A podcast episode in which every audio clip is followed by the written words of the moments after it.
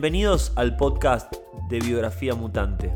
Mi nombre es Juan Manuel López Manfré y durante los próximos minutos vamos a estar hablando de antropología y música para la vida. Acompáñenme.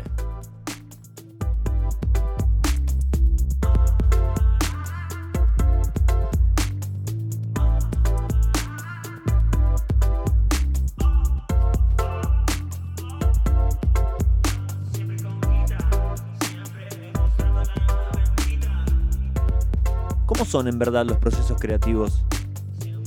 ¿Cómo se hace un disco en la era de los singles? ¿Cómo se piensa la obra? ¿Y cómo dialoga la obra artística con el mundo? Para hablar de eso nos vamos a valer de, de la carrera de Rosalía, esta mega artista de música urbana que está tan en boga y que viene de España vamos a, poner en duda los conceptos de autoría y nuevamente vamos a ver qué pasa con las acusaciones de ser una apropiadora cultural, de ser una ladrona del flamenco y llevarlo al mainstream y haberlo profanado. Así de eso la acusan a Rosalía. Yo me permito disfrutar muchísimo el disco El Mal Querer y disfrutar muchísimo más cuando me enteré todas las personas grosas que trabajaron en ese disco. Lo que voy a hablar hoy un poco lo estuvimos hablando en noviembre del año pasado en México, en el congreso, en el segundo congreso de etnomusicología, con gente muy linda, muy manija también y nos permitimos pensar las industrias mundiales de música y, las músicas locales. ¿Qué pasa con todo eso? Em, acompáñenme. Ahí comenzamos.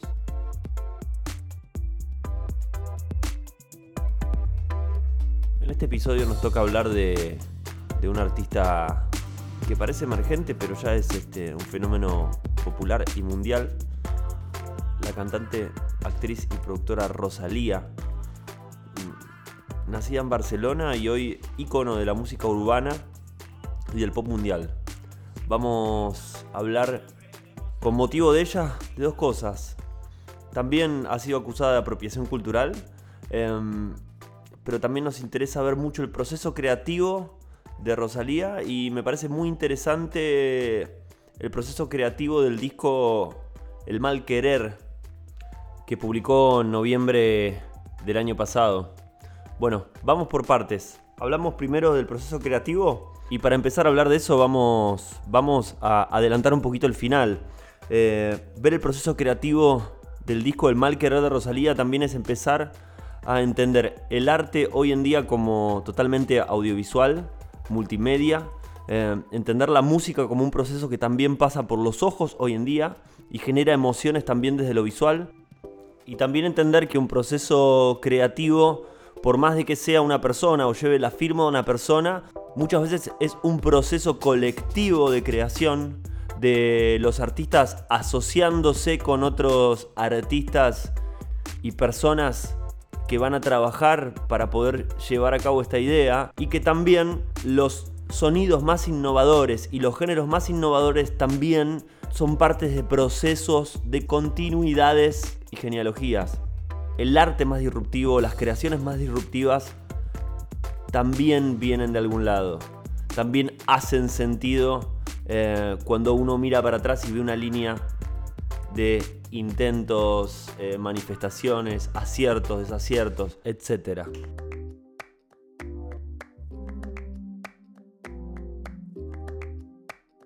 Bueno, bien, cuando apareció el videoclip de Malamente, em, fue sorprendente. Creo que salió en julio del año pasado em, y pasaba de todo en dos minutos y medio. Y pasaba de todo a un nivel emocional, porque la carga que había tanto musical como visual ahí era. Habría mucho las emociones este, y, habría mucho el pensamiento simbólico. Em, el video tenía una edición rapidísima de escenas, de situaciones. Y no nos vamos a poner a analizar el video. Nuevamente les recomiendo que abran una pestaña de su explorador que seguramente están escuchándolo en la compu este podcast o en el celular abran la aplicación de YouTube y vean un cachito para acordarse malamente de Rosalía. Tiene unas escenas que son increíbles y remiten remiten a un, montón de cosas. Tiene un, poder simbólico ese video que opera en conjunto con la voz de Rosalía y ese sonido que en principio parecía trap y después, unos meses después, Rosalía confiesa dice, yo no quería hacer trap, quería hacer mi música. Escenas que remiten a una España trabajadora, Em, los grandes camiones este, que llevan transporte de, alimentos, los Scania, esos que van por las rutas. La España popular. A mí me daba esa idea sin conocer tanto España, eh, la España popular.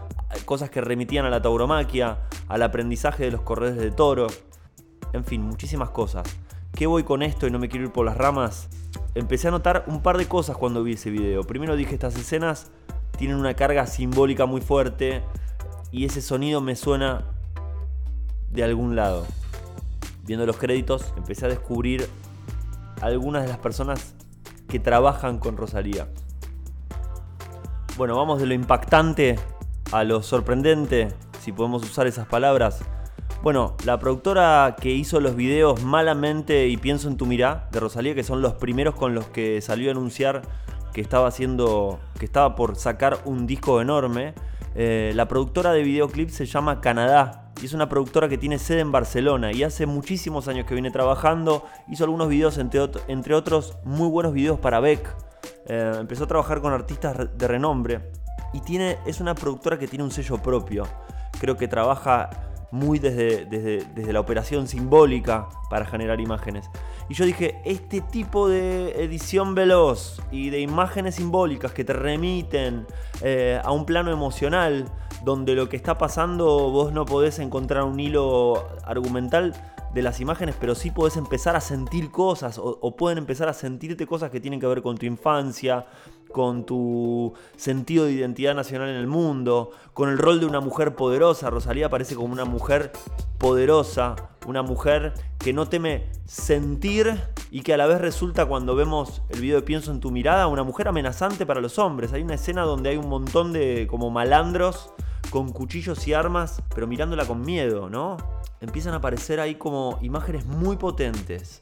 Quizás podemos hablar en otro episodio sobre las imágenes de lo femenino que está trayendo la música urbana y que está poniendo en juego acá en el mainstream y en el sentido, quizás en el inconsciente colectivo, de imágenes y de sonidos y de conversaciones que se están dando en el mundo. Pero me parecía importante empezar a hablar de estos videos y primero la productora Canadá una asociación impresionante con un equipo de gente que hace más de 15 años que está trabajando en Barcelona. Y ahí quiero empezar a linkear, empezar a unir con otras cosas que me, resultaban familiares. Cuando empecé a escuchar ese sonido que tiene como algunos elementos del trap, algunos elementos del, dancehall, con esos bombos y ese, ese clap o ese tacho, me empezaba a sonar familiar. Y yo dije, esto me suena a algo que hacía el guincho.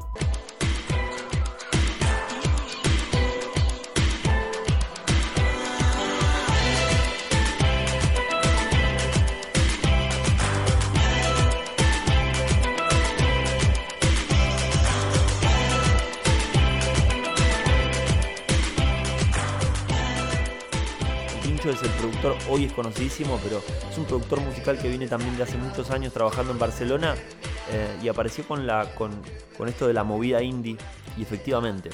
Empecé a ver los créditos y empecé a ver las personas que estaban trabajando con Rosalía. Estaba trabajando El Guincho, estaba trabajando Canadá. Lo cual no hizo otra cosa más que alegrarme y decir, mirá qué loco, se está empezando a configurar algo que es interesante. Hay una artista que es emergente, que es hiper mega talentosa, y su talento no solamente tiene que ver con el desarrollo de sus técnicas vocales, sino con la capacidad de asociarse, de abrirse y empezar a construir colectivamente con otros agentes artísticos de Barcelona.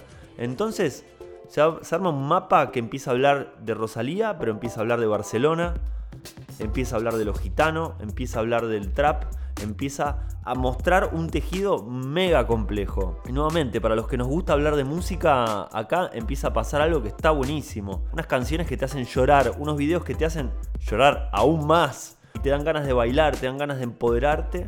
Y cuando vos sos un manija, sos un obsesivo de entender el mundo y te das vuelta y empezás a ver de qué está hecho este tejido, es fascinante Con lo cual me hace pensar que Rosalía también es la punta de una pirámide de trabajo enorme.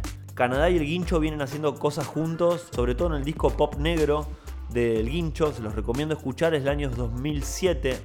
El corte de difusión se llama Bombay y es un tema increíble, con unas frases muy lindas y un sonido que se empieza a escuchar el germen de lo que está pasando ahora, ¿no? De la música mundial de ahora. Y con una productora Canadá que se nota que tenía un presupuesto más bajo, pero que aún hacía escenas para ese videoclip que empezaban a alimentar simbólicamente el mundo sonoro del artista. Con lo cual, a mí me empezó, me empezó a movilizar y dije, bueno, quiero saber más, quiero entender de qué se trata más esta obra que, que está haciendo Rosalía, cómo la está saliendo a comunicar, cuál es la estrategia. Y se empezó a decir mucho los meses del año pasado de que escuché que alguien decía que Rosalía era un invento de la compañía discográfica, lo cual me pareció una frase tristísima y desacertada. Para nada esto es el este es el producto o es el invento estratégico de ninguna compañía. Estamos viendo una obra artística que sí, nuevamente, tiene mucho trabajo de muchas personas atrás y talentosísimas. Y nuevamente creo que es el talento de Rosalía de buscar, de poder entender quiénes son las personas con las que hay que asociarse. Quizás a entender a un sentido intuitivo, ¿no? Porque uno dice, yo quiero trabajar con, con este productor porque me gusta el sonido que tiene. Veremos después a dónde vamos. O yo tengo esta idea para hacer este videoclip. Veremos con tal director o tal productora a dónde va esa idea. Y lo importante acá es pensar al arte, y yo me quiero llevar como artista para mi Rivera, la idea de que el arte también eh, es la capacidad de hacer vínculos, ¿no? Y que lo artístico está en lo vincular. Está Nicolás Bourriad, no sé cómo se pronuncia, es francés, es crítico de arte y tiene un disco que se llama, perdón, tiene un libro que se llama Estética Relacional. Quizás los discos y los libros se me empiezan a mezclar. Eh, estética Relacional, donde dice, quizás la obra artística está entre el camino de un artista vinculándose con otros y el trabajo que lleva a hacer la obra y lo que vemos de la obra es el final de una historia y lo interesante es la historia. Me parece que está bueno pensar el arte no como producto sino como vínculos también, ¿no? Como relaciones, eh, como un medio de transporte, si se puede, si se, me permite volar un poco, como lo interesante es el viaje es el recorrido que se hace y la obra quizás sea la conclusión de eso. Por eso yo me llevo como muy, muy, muy, muy, muy importante del caso de Malamente, que no hemos hablado del disco, pero sí del gran aprendizaje que tiene todo este proceso. Lo más importante para mí es la capacidad de vincularse y la capacidad de entender que las cosas a veces son son emergentes de una época que se viene construyendo eh, quizás años atrás.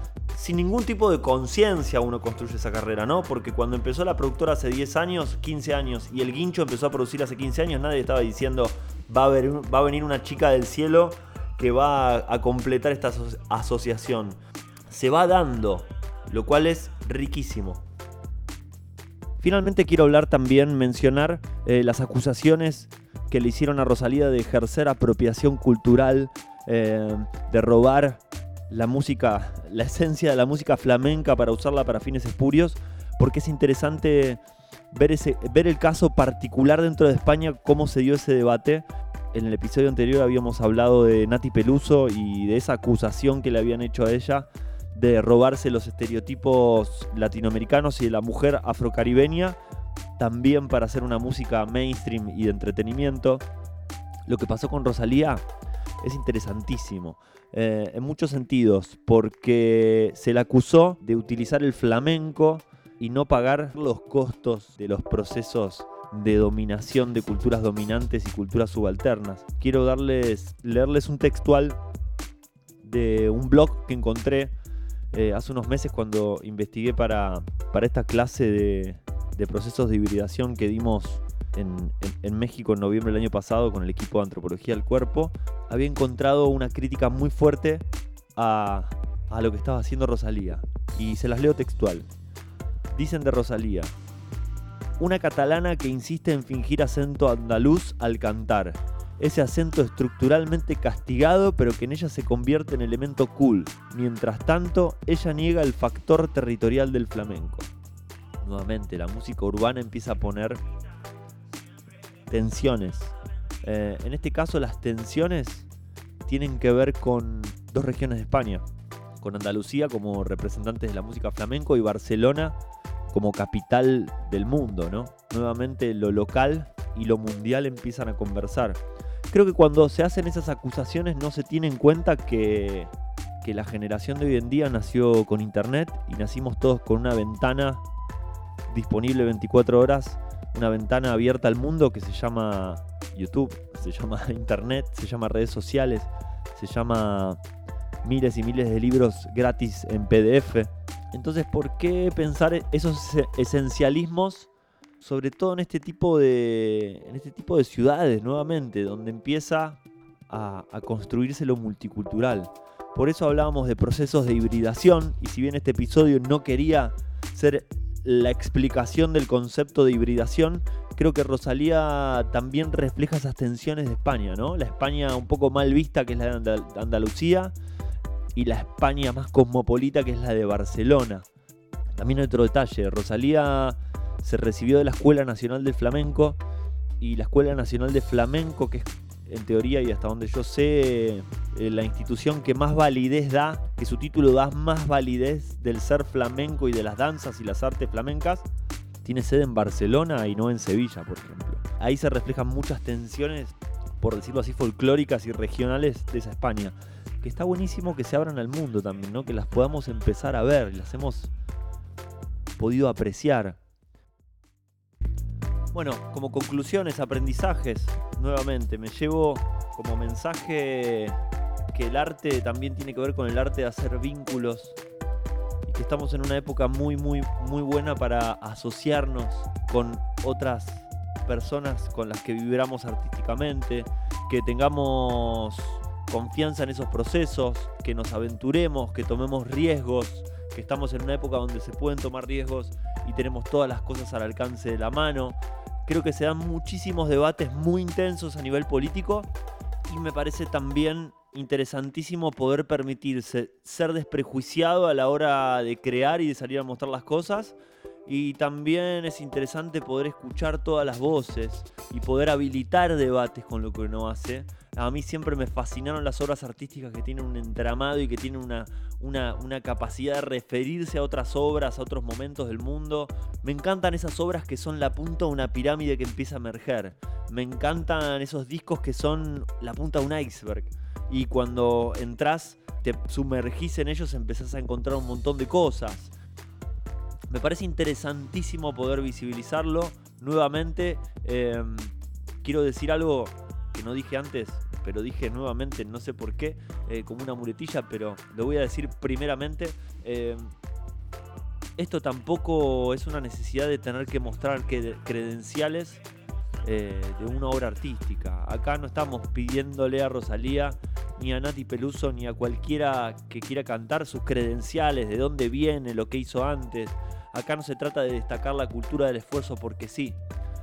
Sí me gusta generar condiciones habilitantes para que nos pensemos de maneras distintas.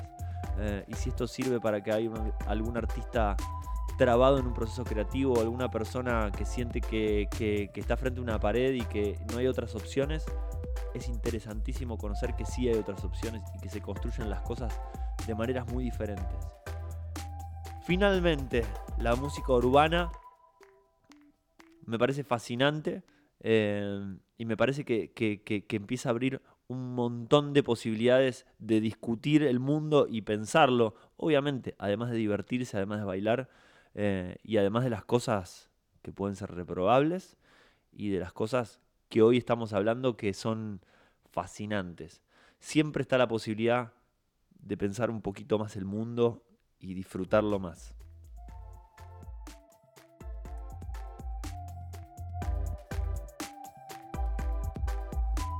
Me despido. Espero que lo hayan disfrutado tanto como yo disfruto nuevamente hacer música, escuchar música y hablar de música. Les mando un beso.